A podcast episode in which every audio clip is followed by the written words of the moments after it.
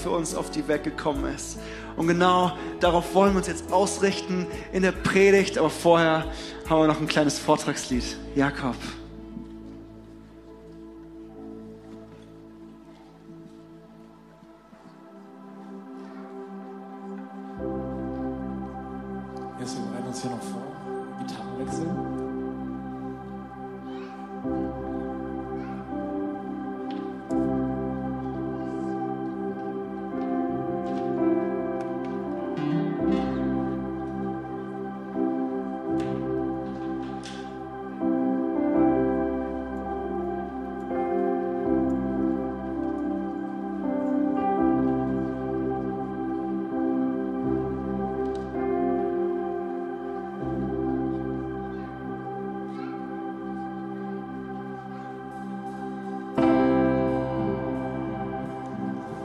Mögt, dürft ihr gerne mitsingen, wenn ihr den Text kennt. Er wird da vorne hinter mir eingeblendet. Freue dich, Welt, dein König naht. Mach deine Tore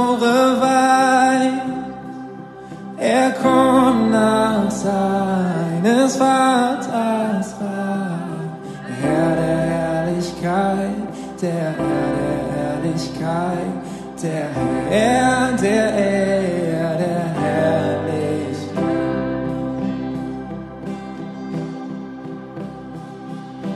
Jesus kommt bald, mach dich bereit. Er hilft aus Sünden nach. Sein Zepter heißt Barmherzigkeit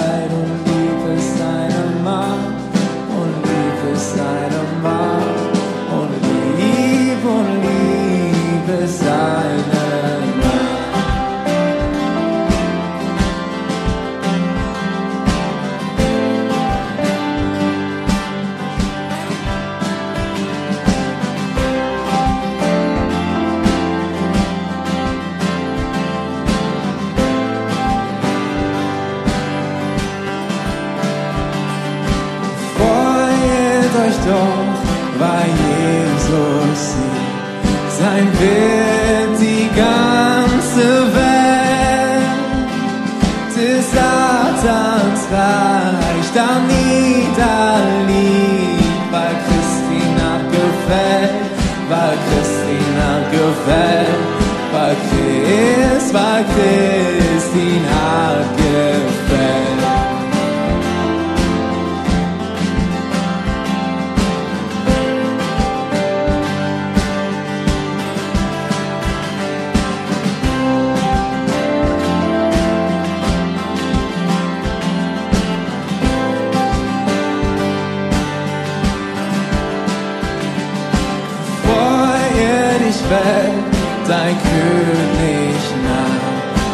Mach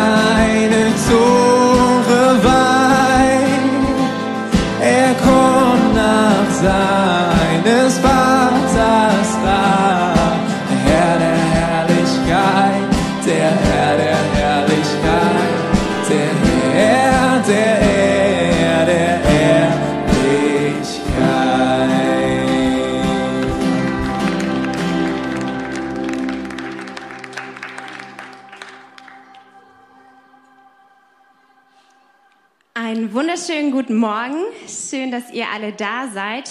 Freue dich Welt. Das ist heute Morgen unser Adventslied oder unser Weihnachtslied, mit dem wir uns am dritten Advent auseinandersetzen wollen und über das ich heute sprechen darf. Und ich finde, das ist ein richtig cooles Lied. Ähm, ich weiß, ich habe letzte Woche in meiner Moderation gesagt, hey, ich bin noch so gar nicht in Weihnachtsstimmung, aber ich merke immer wieder, wenn dieses Lied ertönt, dann kommt bei mir richtig Weihnachtsstimmung auf. Ich weiß nicht, ob es daran liegt, weil ich mich auch gerne bewege und ich merke, hey, das ist einfach ein Lied, da möchte man sich gerne ähm, bewegen und möchte etwas feierlich einstimmen. Genau, und über dieses Lied, Freue dich Welt, dein König kommt, wollen wir heute sprechen. Und ich weiß nicht, was du mit diesem Lied assoziierst, ob es bei dir auch Weihnachtsstimmung hervorbringt oder ob du dir schon mal Gedanken gemacht hast überhaupt über den Text, den wir jetzt gerade hier gesehen haben. Ich glaube aber, dass es ein Lied ist, bei dem es schnell passieren kann, wenn man es gemeinsam einstimmt und keine Textvorlage hat, dass plötzlich alle etwas anderes singen. Habt ihr schon mal gemerkt? Das Lied kommt, die Melodie kennt jeder. Man fängt an, das Lied einzustimmen, plötzlich merkt man, oh, rechts und links singt jemand was ganz anderes und dann entsteht ganz schnell so das Gefühl, oh, ich summ lieber mit, um nichts falsch zu singen. Und ähm, das liegt ganz einfach daran, dass es unfassbar viele Versionen von diesem Lied gibt. Ähm, erst jetzt ist wieder eine neue Version von Outbreak Band, O-Bros und Yada Worship rausgekommen. Also falls ihr sie noch nicht gehört habt, hört sich unbedingt an, richtig gut. Ähm, und das hat so das Lied an sich. Es wurde immer wieder neu verfasst, neu gedichtet. Ähm, um es aktuell zu machen, um es ähm, in einen aktuellen Kontext zu stellen und nicht nur in Kirche, sondern sogar in der Popwelt, Popmusik, ähm, wurde dieses Lied ähm, gebraucht quasi, um ja einfach neu zu komponieren und Leute abzuholen und auch in dieser Weihnachtszeit ähm, die Leute abzuholen.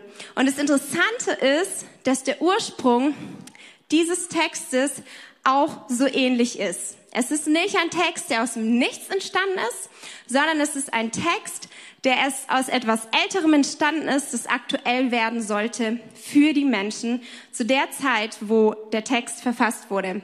Und zwar hat Isaac Watts diesen Text, also den ersten, ich rede jetzt von dem ersten Text ähm, von diesem Lied, verfasst 1719 war das.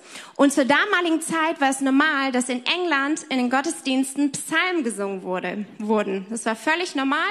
Man hat Psalme gesungen und Isaac Watts ist hingegangen und hat gesagt, hey, ich finde es so wichtig, dass wir nicht nur Psalmen singen, sondern dass wir uns auch Gedanken machen, was diese Psalmen und das, was wir singen, für uns bedeutet, auch im Kontext vom Neuen Testament.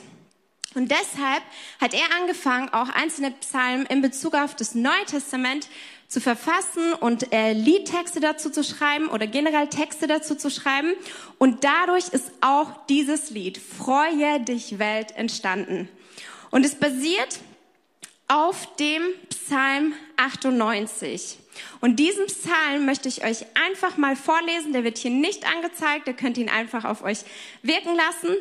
Ich lese ihn euch vor und ihr könnt mal schauen, ob ihr da ein paar Parallelen zu diesem Lied entdeckt. Ein Psalm singt dem Herrn ein neues Lied, denn er hat Wunder getan. Seine Rechte hat ihm den Sieg verschafft und sein heiliger Arm. Der Herr hat sein Heil kund werden lassen. Er hat vor den Augen der Heiden seine Gerechtigkeit geoffenbart. Er gedachte an seine Gnade und Treue gegenüber dem Haus Israel. Alle Enden der Erde haben gesehen das Heil unseres Gottes. Jauchzt dem Herrn alle Welt, brecht in Jubel aus, frohlockt und Lob singt. Lob singt dem Herrn mit der Laute, mit der Laute und mit klangvoller Stimme. Mit Trompeten und Hörnerschall jauchzt vor dem König, dem Herrn. Es brause das Meer und was es erfüllt, der Erdkreis und die darauf wohnen. Die Ströme sollen in die Hände klatschen, die Berge allesamt sollen jubeln vor dem Herrn, denn er kommt, um die Erde zu richten. Er wird den Erdkreis richten mit Gerechtigkeit und die Völker, wie es recht ist. Jubelt und jaucht, heißt es hier in diesem Psalm. Und ich glaube, ihr habt selbst gemerkt, wo ich ihn vorgelesen habe, wie viele Parallelen da zu diesem Lied sind. Und man vermutet, dass dieser Psalm in der Nachexilzeit vom babylonischen Exil geschrieben wurde. Sprich, es ist nicht hier ein Psalm, der einfach mal verfasst wurde, wo man an irgendwas gedacht hat, sondern es war wirklich aktuell, dass das Volk Israel sich gefreut hat über den Sieg, den Gott gegeben hat, über diese Freiheit.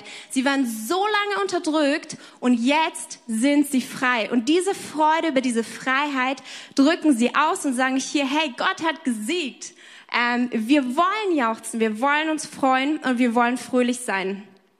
Und auch dieser Text hat eine Anlehnung zum Schilfsmeerlied, heißt es. Das ist das Lied, das Mose und das Volk Israel gesungen haben, als sie von der Sklaverei ähm, aus, aus Ägypten befreit wurden, quasi als sie das Meer durchdrungen haben und ähm, der Pharao und seine, ähm, seine ganze Truppen waren quasi vernichtet und sie haben sich gefreut, dass sie frei geworden sind aus der ähm, Sklaverei. Das heißt, hier sind Parallelen. Und wenn wir das anschauen, und das hat Isaac Watts gemacht, und wir schauen darauf, in welchem Kontext wir dieses Lied singen, Freu dich Welt, dein König kommt, dann verstehen wir, warum er das so komponiert hat. Weil wir wissen, dass Jesus auch gekommen ist, dass Jesus auch den Sieg gebracht hat und dass Jesus auch die Freiheit gebracht hat. Dass die Menschen wirklich hungrig waren nach einer Antwort von Gott, Sie waren auch hungrig, vielleicht auch politisch hungrig nach einer Befreiung, ja, ähm, vom Römischen Reich. Und das war nicht das, was Jesus ihnen gebracht hat, aber auf eine andere Art und Weise hat Jesus den Sieg gebracht. Und hier heißt es, jauchzt und jubelt. Es gibt Grund zur Freude. Und heute Morgen mit, möchte ich mit euch zusammenschauen, was sind denn die Gründe für diese Freude? Es gibt tausend Gründe zur Freude. Es gibt auch tausend Predigten zur Freude. Und ich möchte uns heute nur ein paar aus diesem Text rauspicken, was die Gründe sind hier zur Freude. Und den ersten, ähm, den ersten Grund habe ich gerade schon ein bisschen angeschnitten. Das ist die Freiheit. Wir feiern an Weihnachten Jesus seine Geburt. Aber Jesus seine Geburt ist warum so bedeutend? Weil es auch sein Leben beinhaltet. Wir feiern nicht nur, dass Jesus geboren ist und dann war es vorbei, sondern seine Geburt ist deshalb so wichtig, weil auch sein ganzes Leben und sein Wirken und das, was er getan hat, zählt. Und in seinem Leben, in seinem Wirken hat Jesus den Sieg gebracht und somit auch die Freiheit für Menschen. Was bedeutet das, wenn du noch nie von Jesus und seinem Leben und seinem Wirken gehört hast? Will ich dir sagen, der Mensch wurde durch Sünde von Gott getrennt. Ganz simpel versuche ich das jetzt hier zusammenzufassen. Der Mensch wurde durch Sünde von Gott getrennt und es war eine große Kluft zwischen Gott und den Menschen. Und die Menschen hatten nicht die Freiheit, zu Gott zu kommen. Und es war quasi deswegen, weil Gott heilig ist und der Mensch aber in dieser sündvollen Schöpfung gelebt hat oder lebt und es gab nicht wirklich einen Weg zu Gott zu kommen. Man konnte zwar irgendwo versuchen, seine Schuld zu bereinigen, ähm, durch Opfer, durch Rituale, aber es war nicht wirklich möglich, zu Gott zu kommen. Und dann kommt Jesus als Antwort auf dieses Problem und sagt, nicht nur sagt, sondern ist wirklich derjenige, der komplett ohne Sünde ist. Und er bringt dieses vollkommene Opfer, dass du und ich frei sein können. Dass du und ich frei sein können, in die Gegenwart Gottes zu, Gegenwart Gottes zu kommen und zu Gott zu kommen. Und generell auch frei zu werden und Leben zu haben. Ganz Shortcut will ich hier nur kurz anreißen, weil das eine Predigtreihe für sich ist. Aber Gott oder Jesus bringt mit seinem Leben Freiheit.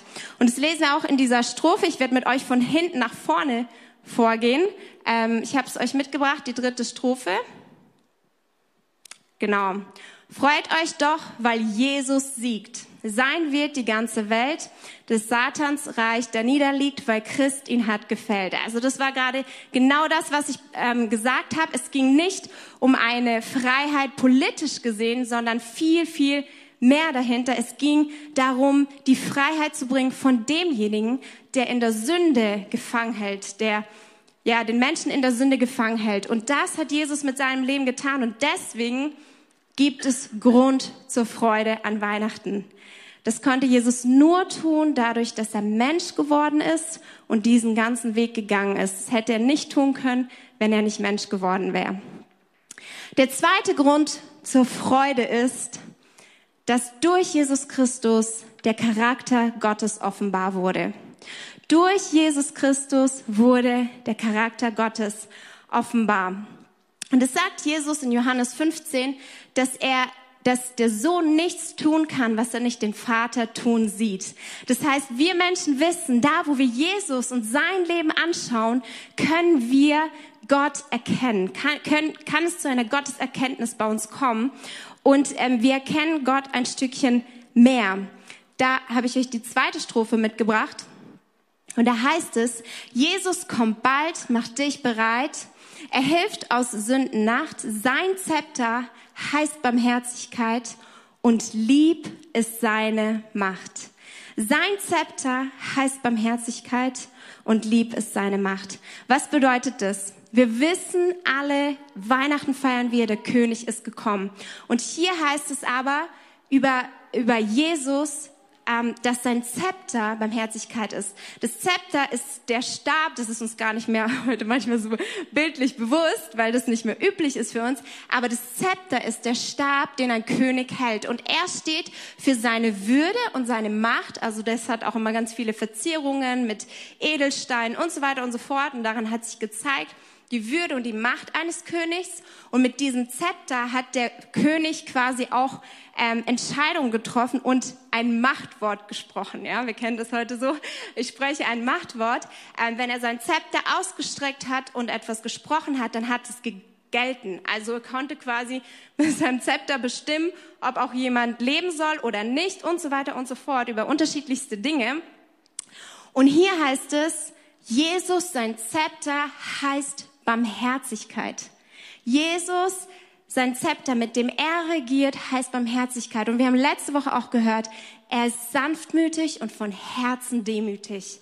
Er ist sanftmütig und von Herzen demütig. Und das sind alles Attribute oder Dinge, Charaktereigenschaften von Gott, die davor den Menschen gar nicht so bewusst waren. Für uns heute vielleicht ist es voll simpel, logisch, wenn wir Jesus kennen, dass Gott so ist. Aber wenn man Jesus nicht kennt, wenn man Jesus oder auch davor Jesus gar nicht da war, dann war das Gottesbild ein ganz anderes. Und deswegen ist es so ein Grund zur Freude, dass Jesus Mensch geworden ist und der Charakter Gottes offenbar wurde für die Menschen. Und das ist passiert. Menschen haben erkannt, okay, dieser Jesus ist ganz anders und er zeigt mir auch ein ganz anderes Bild von Gott als das, was ich bisher hatte. Und ich weiß nicht, wie es dir geht, aber mir ging es ganz genauso. Bevor ich Jesus kennengelernt habe, war mein Bild von Gott ein ganz anderes. Und wo ich erkannt habe, wer Jesus ist, was er getan hat, dass sein Zepter Barmherzigkeit ist, dass er regiert mit Liebe, hat sich Stück für Stück angefangen, auch mein Gottesbild zu verändern. Und ich habe Freude haben dürfen am Charakter Gottes. Wir brauchen keine Angst haben vom Charakter Gottes, sondern wir dürfen Freude haben am Charakter Gottes und daran, dass er durch Jesus offenbar wird.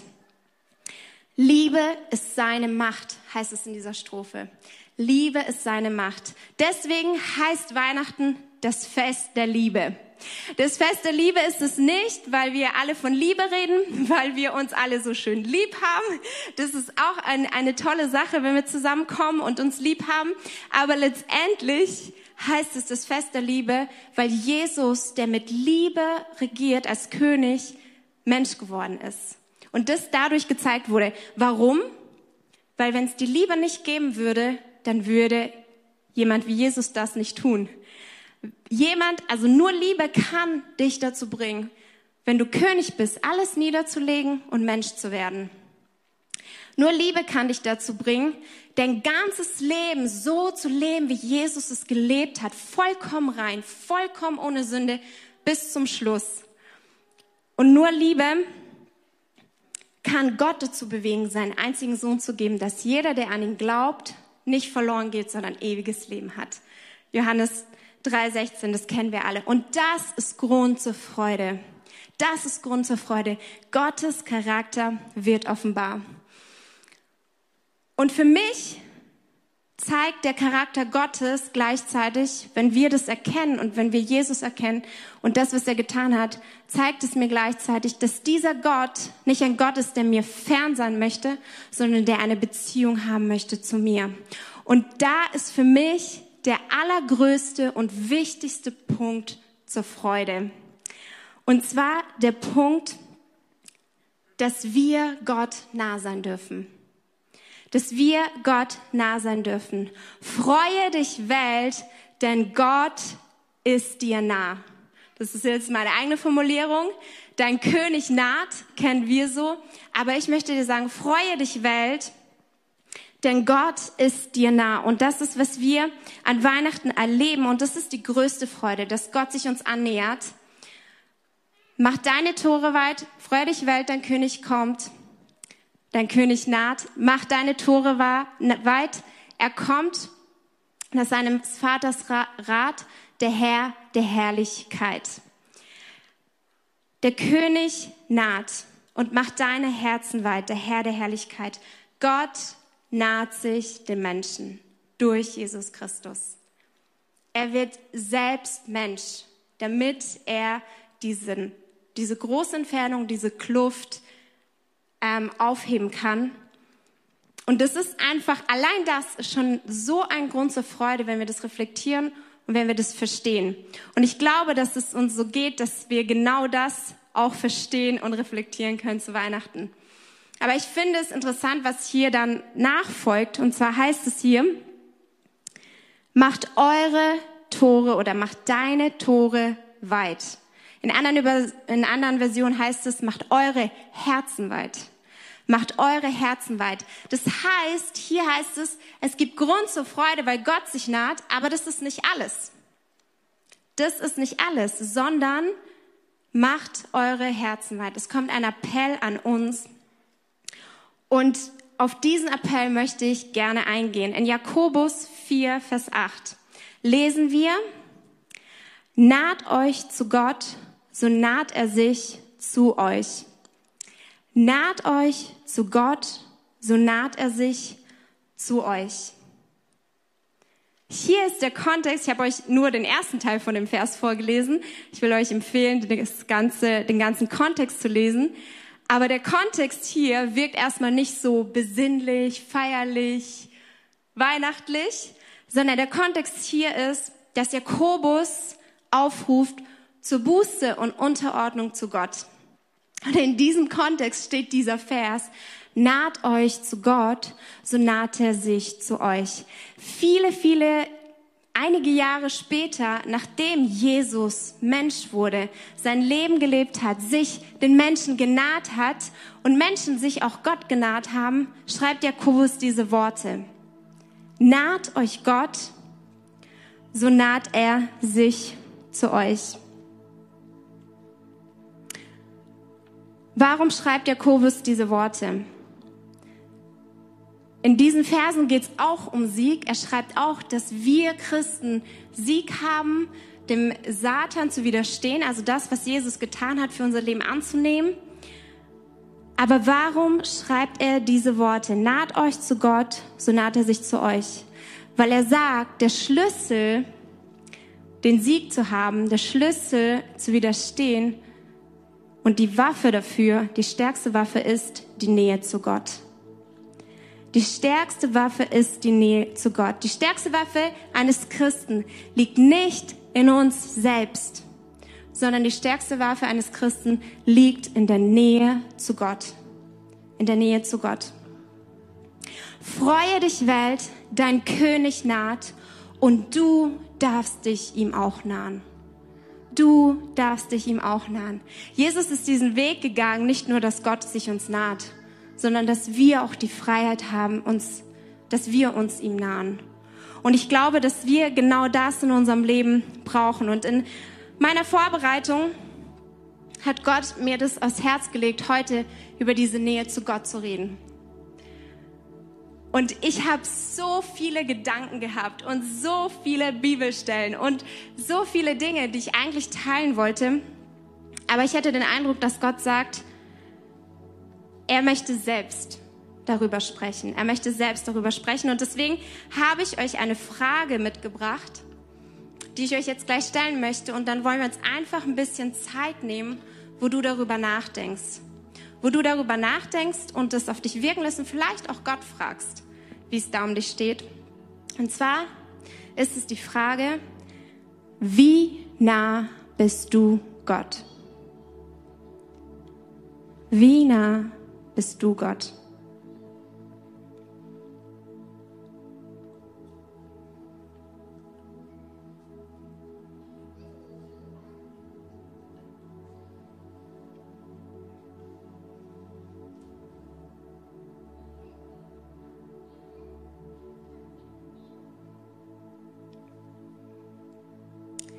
Jesus, ich danke dir, dass du jetzt gerade da bist und dass du zu unseren Herzen sprichst.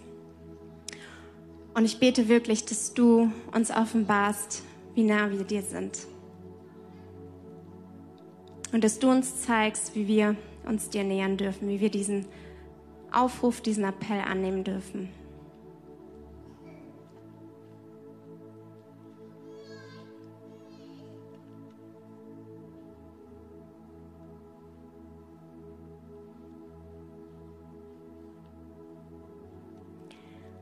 Wie nah bist du Gott?